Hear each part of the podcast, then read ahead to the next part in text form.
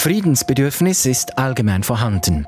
Bundesrat Hoffmann ermächtigt sie, Grimm folgende mündliche Mitteilung zu machen. Deutschland wird keine Offensive unternehmen.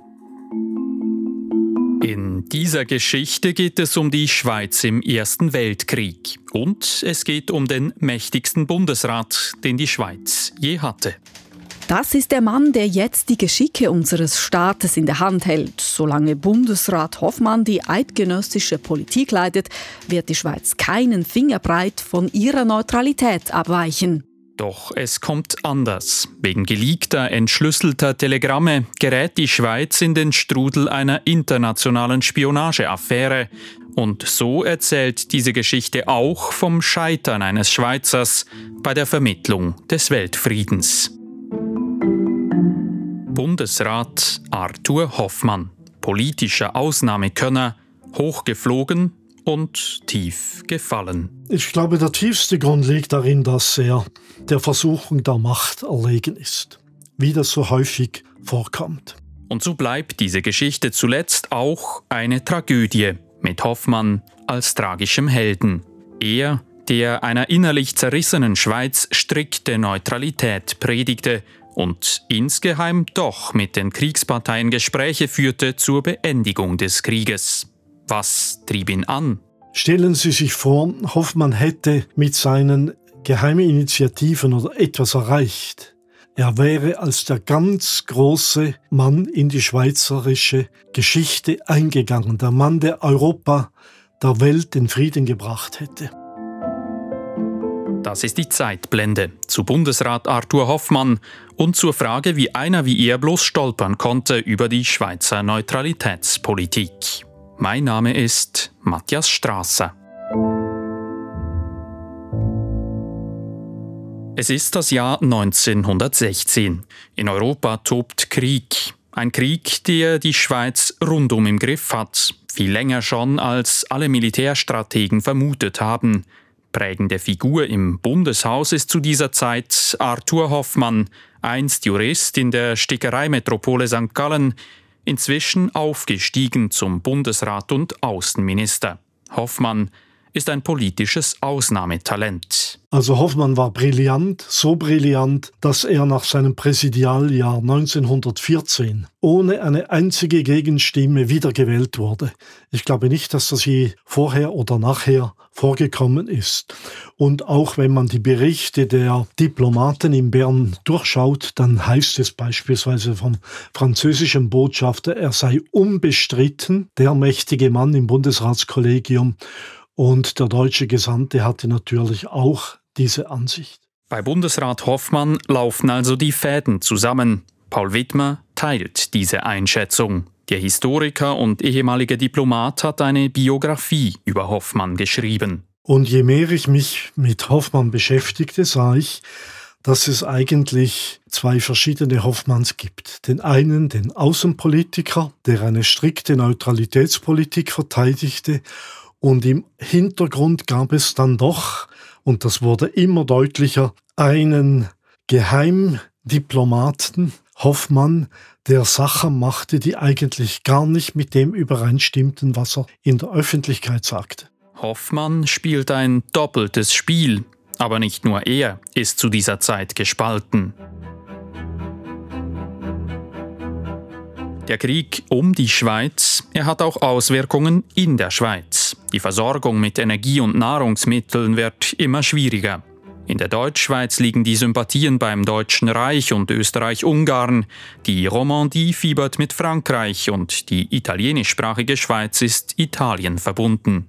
Dieser Rösti- und Polenta-Graben, die Spaltung, geht tiefer, als wir das heute kennen. Die ging viel tiefer. Das ist überhaupt nicht zu vergleichen. Heute haben wir natürlich ab und zu unterschiedliche Ansichten, aber damals war die Spaltung so groß, dass man fand, man muss etwas dagegen tun. Es gab ja dann auch die neue Helvetische Gesellschaft, die sich bemühte, zwischen den verschiedenen Landesteilen zu vermitteln. Die moderne Schweiz ist zu diesem Zeitpunkt noch keine 100 Jahre alt und im Ersten Weltkrieg wirken im kleinen Land große Zentrifugalkräfte. Das Parlament reagiert mit Sondervollmachten für den Bundesrat und es erteilt der Regierung zur Finanzierung ihrer Politik einen unbegrenzten Kredit. Der Bundesrat wird damit so mächtig wie nie. Und Hoffmann ist der mächtigste unter den sieben, sagt Paul Wittmer. Sicher. Es gibt meines Erachtens objektive Kriterien dafür. Das eine ist das Vollmachtenregime. Das war also ein sehr mächtiger Bundesrat und das verstehen wir heute nach der Corona-Krise wahrscheinlich besser als früher. Und dazu kam, dass Hoffmann im Allgemeinen als der mächtigste Bundesrat innerhalb dieses Gremiums galt. Er ist Chef des politischen Departements, des heutigen Außendepartements und damit auch der persönliche Garant der Schweizer Neutralität. Jetzt, in der Krise, setzt er sein ganzes politisches Gewicht für diese Neutralität ein. Sie soll die Schweiz nach außen schützen und innen zusammenhalten. Die Neutralität hatte damals, wie übrigens auch heute noch, einen sehr hohen Stellenwert in der Schweiz, in der Regierung, aber auch insbesondere bei der Bevölkerung. Und das Vertrauen war sehr groß in Hoffmann, dass er ein korrekter Interpret einer strikten Neutralität ist. Sehr korrekt. Das sieht damals auch die Neue Zürcher Zeitung so. Sie schreibt, selbst angesichts eines freisinnigen Bundesrats mit ungewohnter Begeisterung, ein großes Gefühl nimmt überhand. Das ist der Mann, der jetzt die Geschicke unseres Staates in der Hand hält und der seinen reinsten Willen und seine letzte Kraft daran setzt, der ungeheuren auf ihm lastenden Aufgabe zu genügen. Solange Bundesrat Hoffmann die eidgenössische Politik leitet, wird die Schweiz keinen Fingerbreit von ihrer Neutralität abweichen. Soweit zur offiziellen Politik. Eine makellose, neutrale Fassade, ein integrer Außenminister. Aber das ist eben nicht die ganze Geschichte. Während er nach außen die Neutralität strikt verteidigt, unternimmt Hoffmann mindestens fünf geheime Vermittlungsversuche unter den kriegsführenden Staaten. Das Risiko, wenn diese nicht genau austariert sind, erhält die Schweizer Neutralität in der internationalen Wahrnehmung Schlagseite. Sicher will Hoffmann vermitteln, um der Schweiz in Krisenzeiten zu helfen, aber wohl ebenso sehr macht er es mit dem Blick aufs eigene Renommee, sagt Paul Wittmer. Ich glaube, der tiefste Grund liegt darin, dass er äh, der Versuchung der Macht erlegen ist, wie das so häufig vorkommt. So sehr er als Analytiker genau wusste, was die Pflichten des Neutralen sind, so glaubte er eben wahrscheinlich doch in einer gewissen Hybris dass es ihm vielleicht gelingen könnte, im Geheimen, dass ihm das etwas bringen würde. Oft zieht Hoffmann dabei nicht einmal seine Bundesratskollegen ins Vertrauen. Und meistens sind seine Versuche auch schnell erledigt. Hoffmann kassiert recht eindeutige Absagen. Die kleine Schweiz solle sich nicht so aufspielen, ist der Tenor in Paris, London, Washington oder Berlin. Oder es kommt gar keine Antwort, weil dem Vermittlungsversuch der kleinen Schweiz so wenig Gewicht beigemessen wird. Eine Vermittlung braucht im Allgemeinen Macht im Hintergrund.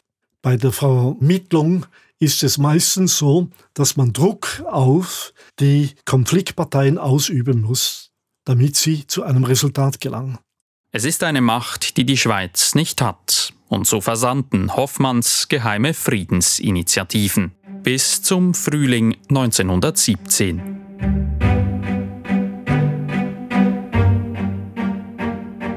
Der Krieg ist da bereits festgefahren.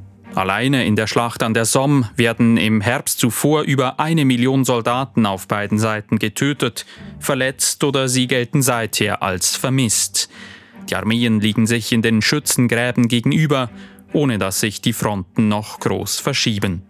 Das Deutsche Reich und seine Verbündeten, die Zentralmächte, sind eingeklemmt zwischen den Entente-Staaten mit Russland im Osten und Frankreich und Großbritannien im Westen. Da realisierte man in der deutschen Heeresleitung, dass die Zentralmächte nur noch gewinnen können, wenn sie einen Partner aus der Entente herausbrechen können. Sie konnten nicht den Zwei-Fronten-Krieg im Westen und im Osten gewinnen. Als im April 1917 auch noch die USA in den Krieg eintreten, spitzt sich die Situation zu. Auch für die Schweiz. Die deutschen U-Boote machen jetzt ohne Einschränkung Jagd auf feindliche Handelsschiffe. Die Versorgung des Landes wird trotz Neutralität immer schwieriger. Noch einmal will Hoffmann geheim einen Vermittlungsversuch starten. Er schreibt seinem besten Mann, dem Schweizer Gesandten in Paris, einen Brief. Ist denn nicht endlich der Augenblick gekommen, wo auch auf Seite der Entente, insbesondere Frankreich, Geneigtheit besteht, einen geschickt ausgestreckten Friedensfühler nicht als Beleidigung zu empfinden, sondern dankbar zu begrüßen? Ähnlich wie die Deutschen hofft auch Hoffmann, dass sein Friedensabkommen einen Dominoeffekt auslösen würde. Nacheinander müssten dann alle Parteien Frieden schließen, weil die Allianzen auseinanderbrechen. Entscheidend, so glaubt Hoffmann, ist also der erste Friedensschluss. Und die größten Chancen dafür sieht er in Russland. Sollte ein russischer Separatfrieden zustande kommen, so wäre die Türe für weitere Friedensverhandlungen weit geöffnet. Italien müsste solche ohne weiteres eröffnen, wollte es nicht riskieren, sich die gesamte österreichisch-ungarische Wehrmacht auf den Hals zu laden, und Frankreich hätte meines Erachtens ebenfalls hohes Interesse, denn die Belastung der Westfront mit den gesamten deutschen Kräften wäre übermäßig. Wir Schweizer endlich hätten das höchste Interesse. Hoffmann will den Separatfrieden einfädeln, trotz des hohen Risikos für die neutrale Schweiz. Denn ein Frieden zwischen Deutschland und Russland hilft zunächst vor allem dem Deutschen Reich, das militärisch unter Druck steht. Schnell könnte es danach aussehen, als würde die Schweiz Partei ergreifen. Diese Gefahr sieht auch Hoffmanns Top-Diplomat in Paris. Seine Antwort deshalb Hände weg vom Vermittlungsversuch. Hoffmann macht trotzdem weiter. Zugute kommt ihm das Durcheinander in der russischen Hauptstadt Petrograd, dem heutigen St. Petersburg. Im Februar 1917 wird dort der Zar gestürzt und jetzt fragen sich die Verbündeten Russlands, übersteht unsere Allianz diese Februarrevolution? Aus der Schweiz pflegt einer den Kontakt nach Russland besonders intensiv. Robert Grimm. Grimm war der Sozialistenführer, international sehr gut vernetzt. Er hatte zwei Konferenzen im Berner Oberland durchgeführt, hatte viele Kontakte auch nach Russland und zu anderen Sozialisten. Und so kann Grimm unter anderem die Ausreise von Lenin, bis jetzt im Schweizer Exil, nach Russland vermitteln. Dafür ist er auch mit Bundesrat Hoffmann in Kontakt. Hoffmann merkte, dass Grimm die Absicht hatte, nicht nur Visa zu besorgen, sondern eben auch sich eine Vermittlerrolle zu verschaffen. Grimm will ebenfalls nach Petrograd, dorthin, wo sich gerade die Zukunft der Arbeiterschaft entscheidet. Grimm und Hoffmann tauschen sich aus und der freisinnige Bundesrat setzt sich persönlich ein, damit der Schweizer Sozialistenführer die nötigen Papiere für die Reise erhält. Weil diese Reise auch für Grimm über Deutschland führt, braucht er eine Zusage aus Berlin. Der deutsche Vertreter in Bern meldet seiner Zentrale, der sozialistische Nationalrat Grimm hat Bundesrat Hoffmanns Vermittlung erbeten, um von ihm Erlaubnis für Hin- und Rückreise nach Stockholm zu erwirken, von wo er eventuell nach Petersburg gehen würde. Die Gelegenheit zu Separatfrieden mit Russland müsse unbedingt ausgenutzt werden, dann werde allgemeiner Friede folgen. Ich glaube, unter diesen Umständen Genehmigung wie Grimms Reise angelegentlich befürworten zu sollen. Militärischen Schaden kann er nicht anrichten und politisch entschieden nützen. Dieses Telegramm macht deutlich, wieso die Deutschen erst Lenin und jetzt auch Grimm passieren lassen. Der politische Nutzen wäre ein Frieden mit Russland. Damit könnte sich die deutsche Armee auf die Front im Westen gegen Frankreich und Großbritannien konzentrieren. Hoffmann gibt Grimm noch etwas mit auf den Weg nach Russland, sagt Paul Wittmer. Anscheinend haben Hoffmann und Grimm vereinbart, er solle, falls seine Gespräche in Petrograd etwas ergeben würden, solle er Hoffmann informieren über den Telex im Konsulat in Petersburg. Also er wollte ihm helfen, aber wahrscheinlich mit dem Hintergrund, dass er nur Vorarbeiten leisten würde, dass dann nachher Hoffmann die eigentliche Friedensvermittlung unternehmen würde. Die Lorbeeren will der Ausnahmebundesrat schon selber einheimsen. Damit aber trägt Hoffmann auch das Risiko. Grimm reist nach St. Petersburg und will herausfinden, ob die neue russische Regierung an einem Frieden mit Deutschland interessiert ist. Nach nicht einmal fünf Tagen glaubt er, auf seiner geheimen Mission genügend Informationen gesammelt zu haben. Er meldet sich beim Schweizer Generalkonsulat und erklärt, er, der innenpolitische Gegner Hoffmanns, müsse dem Bundesrat unverzüglich telegrafieren, verschlüsselt natürlich. Und schauen Sie, das ist, wäre ja kaum vorstellbar. Und die Reaktion war völlig normal. Man sagte, ja, er könne nicht einfach da den Telex des schweizerischen Generalkonsulats benutzen. Das gehe nicht. Und Grimm insistierte, Hoffmann hätte ihn dazu ermächtigt. In Grimms Name meldet Petrograd etwas widerwillig nach Bern. Friedensbedürfnis ist allgemein vorhanden. Ein Friedensschluss ist in politischer, wirtschaftlicher und militärischer Hinsicht zwingende Notwendigkeit. Diese Erkenntnis ist an maßgebender Stelle vorhanden. Die einzig mögliche und gefährlichste Störung aller Verhandlungen könnte nur durch eine deutsche Offensive im Osten erfolgen unterrichten Sie mich, wenn möglich, über die Ihnen bekannten Kriegsziele der Regierungen. Ich halte mich noch circa zehn Tage in Petrograd auf.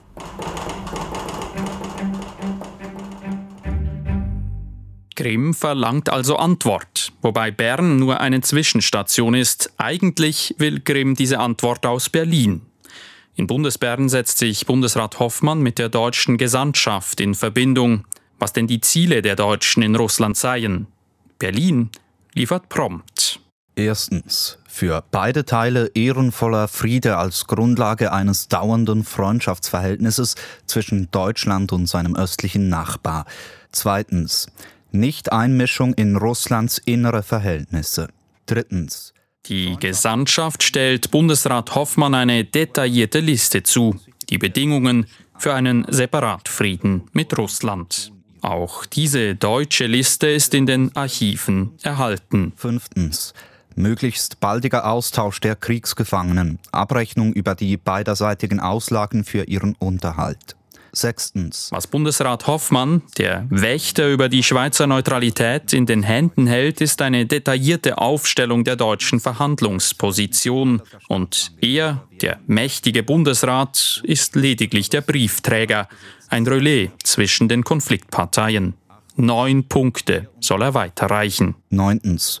Um die Ausarbeitung der Friedensbedingungen im Einzelnen zu ermöglichen, sofortiger Waffenstillstand. Nun aber bekam Hoffmann Hühnerhaut. Hoffmann, die neutrale Schweiz, eingespannt für die deutschen Ziele. Sorgen macht Hoffmann nicht nur diese sehr konkrete Liste deutscher Positionen, inzwischen hat er auch neue Informationen erhalten. Ich glaube, dass in der Zwischenzeit zwischen Dienstag und Mittwoch hatte Hoffmann den Kurier aus Petersburg empfangen, diplomatische Kurier, und da war ein längeres Schreiben drin von Grimm und da sah die Lage nicht mehr so klar aus. Fast gleichzeitig mit dem Telegramm schickt Grimm nämlich auch einen Brief ab. Der ist ausführlicher, braucht aber länger nach Bern. Und in diesem Schreiben ist nichts mehr zu lesen von einem allgemeinen Friedensbedürfnis in Russland. Im Gegenteil, Grimm schreibt, von Separatfrieden wagt hier niemand zu sprechen. Ich glaube auch nicht, dass es dazu kommt. Vor drei Tagen ist das Telegramm aus St. Petersburg eingegangen und der Frieden rückt schon wieder in weite Ferne. Bundesrat Hoffmann wird nervös. Trotzdem lässt er diese vermutlich letzte Chance von seinem Plan abzurücken verstreichen. Er will die deutschen Forderungen nach St. Petersburg schicken. Nicht so detailliert zwar, aber er will sie abschicken. Hochvertraulich. Denn Hoffmann weiß um das Risiko. Er wartete bis am Sonntag, also man hätte Zeit gehabt am Donnerstag, Freitag, Samstag, denn am Samstag arbeitete man auch noch. Warum hat Hoffmann bis am Sonntag gearbeitet? Die Antwort, er will verhindern, dass irgendjemand Wind bekommt von seiner Aktion. Deshalb kommt er am arbeitsfreien Sonntag, eine ganze Woche nach Grimms Telegramm, ins Bundeshaus, um ihm zu antworten. Keiner soll es mitkriegen. Mit der Verschlüsselung des Telegramms aber gibt es ein Problem. Am Sonntag fasste er seinen Text ab auf Deutsch, übergab ihm dem Chiffrierbeamten und der meldete sich zurück, er müsse Folgendes ihm mitteilen. Man habe den Verdacht, dass der deutsche äh, Code geknackt sei von den Zentralmächten, der französische sei viel neuer, er würde raten, das Telex auf Französisch zu schreiben. Hoffmann willigte ein und man suchte dann sofort jemanden, der das übersetzte und dann sandte man es auf Französisch also verschlüsselt natürlich nach Petrograd. Conseiller fédéral Hoffmann vous autorise à faire à Grimm communication verbale suivante. Bundesrat Hoffmann ermächtigt Sie, Grimm folgende mündliche Mitteilung zu machen. Deutschland wird keine Offensive unternehmen, solange gütliche Einigung mit Russland möglich erscheint. Nach wiederholten Unterredungen. Die Antwort an Grimm ist deutlich weniger detailliert, als die Deutschen vorgeschlagen haben. Hoffmann baut Finden ein, damit nicht sofort klar wird, woher seine Informationen kommen. Teilweise gibt er als eigene Überlegungen aus, was in Berlin formuliert wurde. Trotzdem ist die Nachricht immer noch detailliert genug, um die deutsche Handschrift erkennen zu lassen. Bekräftigt wird. Deutschland will keine Gebietserweiterung zum Zweck der Vergrößerung sowie der politischen und wirtschaftlichen Machterweiterung. Das Telegramm ist außenpolitisch hoch riskant. Der russisch-deutsche Frieden ist alles andere als sicher und kommt Hoffmanns Versuch ans Licht, ist er außenpolitisch nicht mehr tragbar. Es sähe aus, als würde die Schweiz Partei ergreifen für die Deutschen. Und damit hätte Hoffmann auch innenpolitisch ein großes Problem mit den Westschweizern, die mehrheitlich die Franzosen unterstützen. Warum also schickt Hoffmann das verhängnisvolle Telegramm trotzdem? Biograf Paul Wittmer sagt, Stellen Sie sich vor, Hoffmann hätte mit seinen geheimen Initiativen oder etwas erreicht. Er wäre als der ganz große Mann in die schweizerische Geschichte eingegangen, der Mann, der Europa, der Welt den Frieden gebracht hätte. Hätte. Denn was Hoffmann nicht weiß, nach dem Deutschen ist auch der französische Chiffrierschlüssel längst geknackt.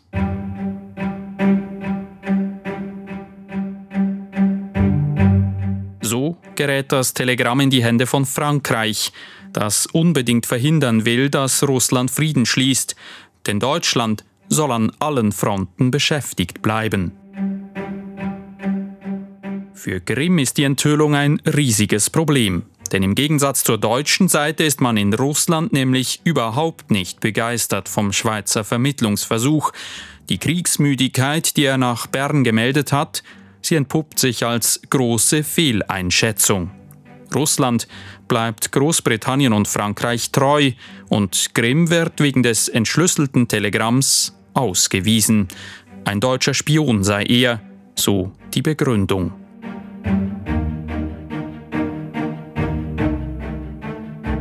Für Bundesrat Hoffmann kommt es noch dicker. In Schweden publiziert eine Zeitung das geheime Telegramm. Es ist jetzt für alle Öffentlichkeit einsehbar. Der Artikel schlägt ein wie eine Bombe, vor allem in Frankreich und Großbritannien. Natürlich war die Reaktion wahr Entsetzen. Es tritt ein, was Hoffmanns Diplomaten befürchtet hatten. Die Neutralität der Schweiz steht in Frage. Die Entente-Mächte lesen den Vermittlungsversuch als diplomatischen Einsatz der Schweiz zugunsten Deutschlands. Und auch in der Schweiz braut sich jetzt das politische Gewitter zusammen. Also die, die Wahrnehmung war übel, weil hier kam der Bruch jetzt zwischen Deutschschweiz und Weltschweiz voll zum Durchbruch. Und in der Westschweiz gab es große Demonstrationen, gewalttätige Demonstrationen. Man sprach auch von einem Verräter und im Bundesrat kann man sich vorstellen, wie das war. Das war eine Situation, die eigentlich eine Tragikomödie ist. Der Tag, an dem die Grimm-Hoffmann-Affäre publik wird, er hält noch einmal ein fast schon filmreifes Drehbuch bereit.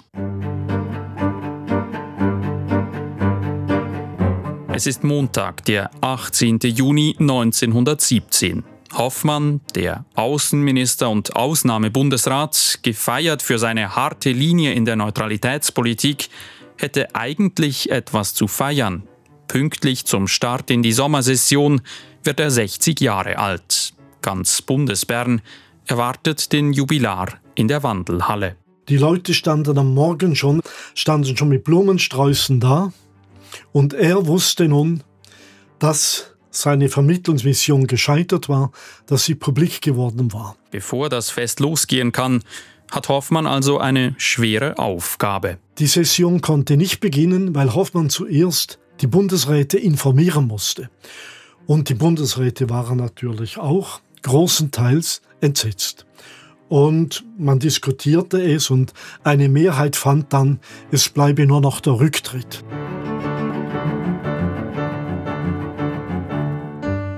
Als sich Hoffmann dann zum runden Geburtstag nicht in der Wandelhalle blicken lässt, steigt auch dort die Nervosität. Am Nachmittag machen die ersten Abendzeitungen die Meldung vom aufgeflogenen Vermittlungsversuch publik. Und aus Nervosität wird Aufregung.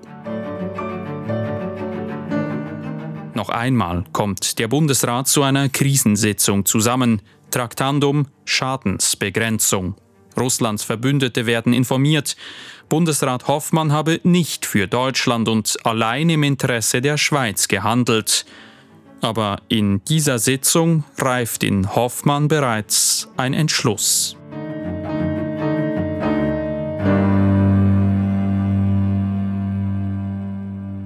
Am Abend seines 60. Geburtstags setzt er sich hin und bringt sein letztes bundesrätliches Schreiben zu Papier.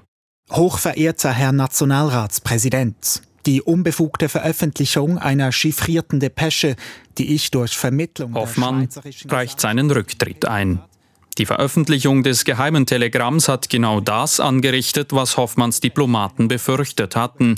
Und Hoffmann ist weder innenpolitisch noch außenpolitisch weiter tragbar. Das politische Ausnahmetalent weiß das selber am besten. Ich könnte aber den Gedanken nicht ertragen, dass in diesen Zeiten größter politischer Spannungen und Aufregung meine weitere Tätigkeit im Bundesrat eine Quelle des Misstrauens, der Uneinigkeit und Zerfahrenheit werden und damit meinem heißgeliebten Vaterlande zum Schaden gereichen könnte. Ich bitte Sie daher, meine Demission als Mitglied des Bundesrates entgegennehmen zu wollen. Genehmigen Sie, hochgeehrter Herr Nationalratspräsident, die Versicherung meiner aufrichtigen Hochschätzung. Hoffmann, Bundesrat. Dann geht Hoffmann schlafen. Am nächsten Morgen trifft sich der Bundesrat zur dritten Sitzung innerhalb 24 Stunden. Mittlerweile verlangen die Chefs aller Fraktionen im Bundeshaus den Rücktritt von Hoffmann.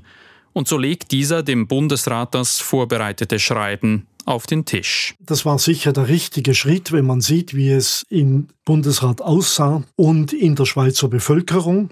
Es war aber auch, muss man sagen, der richtige Schritt gegenüber dem Ausland. Und das Ausland hat das völlig akzeptiert. Und die Reaktionen waren nachher so, sowohl in Frankreich wie in Großbritannien hat man gesagt, die Schweiz hätte mit diesem Schritt ihre Verantwortung übernommen und man sei zufrieden. Außenpolitisch kann die Schweiz den Schaden mit dem Rücktritt Hoffmanns also beschränken. Und auch innenpolitisch findet das Parlament eine Lösung, um die aufgebrachten Westschweizer rasch zu besänftigen. Als Nachfolger Hoffmanns wird der Genfer Gustav Ador in den Bundesrat gewählt. Der Mann vom äußersten Westschweizer Zipfel der Schweiz steht kaum im Verdacht, deutschfreundlich zu sein. So kostet der geheime Vermittlungsversuch zur Beendigung des Weltkriegs am Ende nur Hoffmann die politische Karriere. Paul Wittmer sagt dazu, er hätte mehr wissen müssen, was ist seine Bedeutung im Gesamtkonzept der Außenpolitik. Und er hätte auch mehr bedenken müssen, was er sonst so klar gesehen hatte. Was sind die Möglichkeiten von einem kleinen, neutralen Staat, der viel auf seine Neutralität gab und auch damals schon das Vorbild für ein neutraler Staat war. Dann hätte er gesehen, dass er Grenzen überschritten hat. Immerhin, die Schweiz kommt bei der Grimm-Hoffmann-Affäre mit einem blauen Auge davon.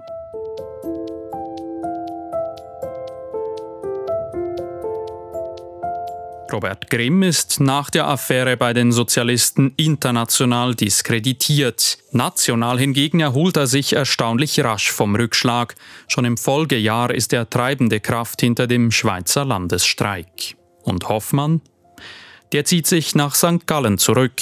Bis zu seinem Tod zehn Jahre später nimmt er keine weiteren politischen Ämter mehr an.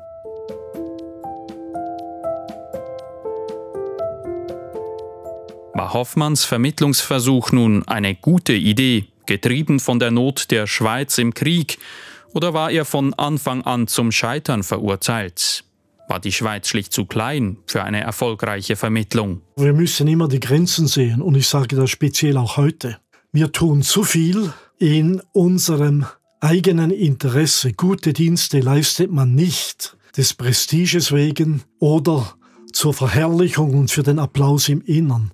Gute Dienste leistet man, wenn man darum gebeten wird und uneigennützig, nur dann sind sie wirklich ein großer Beitrag an den Frieden in der Welt. Und die Neutralität, Kernbestandteil des Schweizer Selbstverständnisses, sie blieb in den letzten 100 Jahren Gegenstand hitziger Diskussion, von Genf bis St. Gallen. Was macht sie aus und wo liegen ihre Grenzen? Soll die Schweiz vielleicht bei krassen Verstößen gegen das Völkerrecht, wie dem russischen Angriff auf die Ukraine, europäische Sanktionen übernehmen? Der ehemalige Diplomat Wittmer mahnt zur Zurückhaltung. Meines Erachtens haben wir, ich sage das ganz unverblümt, in letzter Zeit verschiedene Entscheide gefällt, die in dieser Hinsicht schädlich sind. Die Neutralität ist ein Mittel zur Verteidigung unserer Interessen und unserer Stellung in der Welt. Und da müssen wir mehr Zurückhaltung auferlegen, würde ich sagen, als wir heute tun. Wir dürfen nie vergessen, dass der Wert der Neutralität liegt nur darin, dass er von kriegsführenden Mächten anerkannt wird.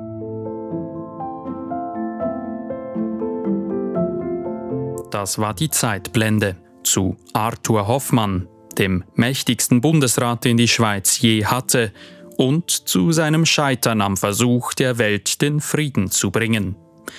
Diese und alle anderen Folgen gibt's online unter srf.ch-audio oder überall dort, wo es Podcasts gibt. Mein Name ist Matthias Strasser.